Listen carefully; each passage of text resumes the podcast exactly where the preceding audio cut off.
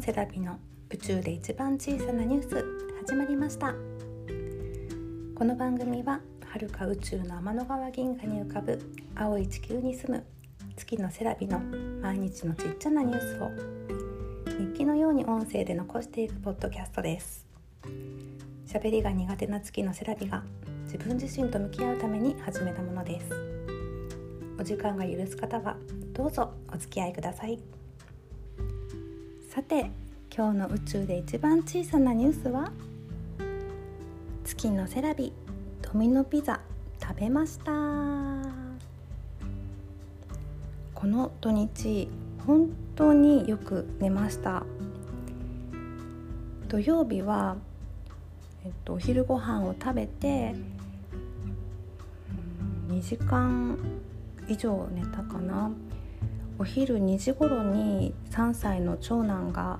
お風呂に入りたい入りたいって急に言い出して夫は多分お昼寝したかったと思うんですけど長男がお昼寝全くしそうになかったので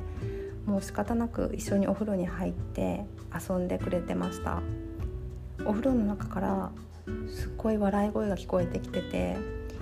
半分こう眠ったままその声を聞いてたんですけど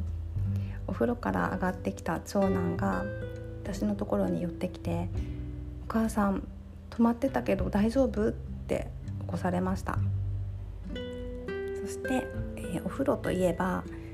シャンプーが切れていてシャンプーを詰め替えようと準備をしていたらそれを見て長男が「お母さんそれシャンプーのおかわり?」って聞いてきたの。それが面白くてもう3歳の表現というか言葉のチョイスって可愛くて微笑ましいんですよね。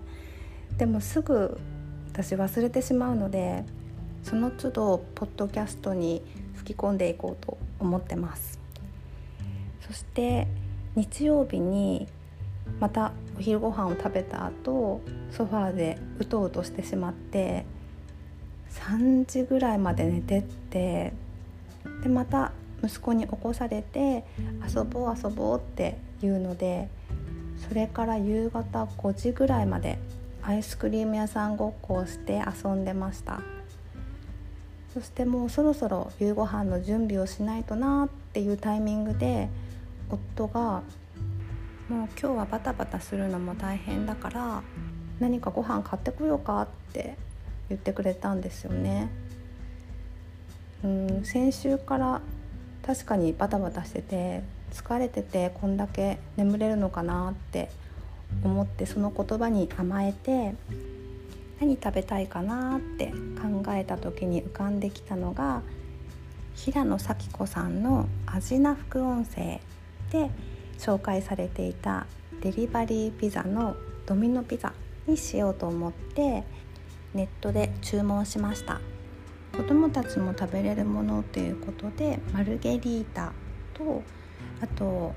そのフードエッセイストの平野咲子さんがおすすめしてたジェノベーゼを頼みました。平野さんはクリスピーの生地って言ってたんですけどクリスピーじゃないので頼んだんですけどこれがすごい美味しくておすすめです。じゃがいものホクホク感とジェノベーゼソースがすっごいマッチしてるしそこにニンニクのスライスが乗ってて一緒に食べるとすっごい美味しかったです。私ドミノピザって初めて食べたんですけどデリバリーじゃなくてお店に取りに行くとピザが半額になるんですよね。自宅から車で5分ぐらいのところにドミノピザがあるのでそこに夫が取りに行ってくれたんですけど取りに行ったら私たちの注文の他に6件注文の商品が置いてあったらしくて意外と皆さん使ってるんですね。私は結構ピザを生地をホームベーカリーで作ってで具材を置いて焼いたりとかお家で手作りをすることが多いのでこのにんにくとじゃがいもと,、えーと、ベーコンかなと。ジェノベーゼソースのピザをお家でも作ってみようかなと思ってます。でこのピザを食べながら夫と平野咲子さんのお話をしてて「平野さん平野さん」って言ってたら長男が恐竜が大好きで今年の七夕の短冊に「ティラノサウルスになりたいです」って書いてたんですけど平野さんをティラノさんって勘違いしてて「ティラノさんって誰?」って聞いてきたのが面白くてそれも残しておこうかと思います。このポッドキャストでお話しようと思って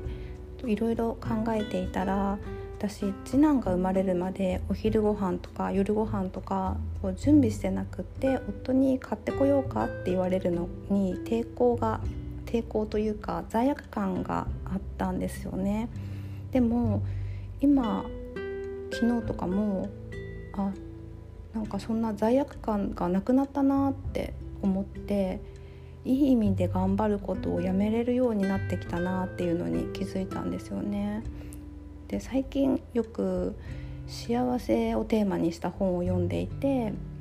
この前ご紹介した「99.9%は幸せの素人」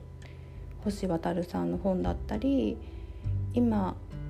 読んでる心谷仁之助さんの「頑張っても報われない本当の理由」とかで必ず頑張ることって幸せになれないよって書いてあるんですよね。ちょっとこのこともまたポッドキャストでお話しますね。では最後までお聴きくださりありがとうございます。また明日アップしますね。お楽しみに。バイバイ。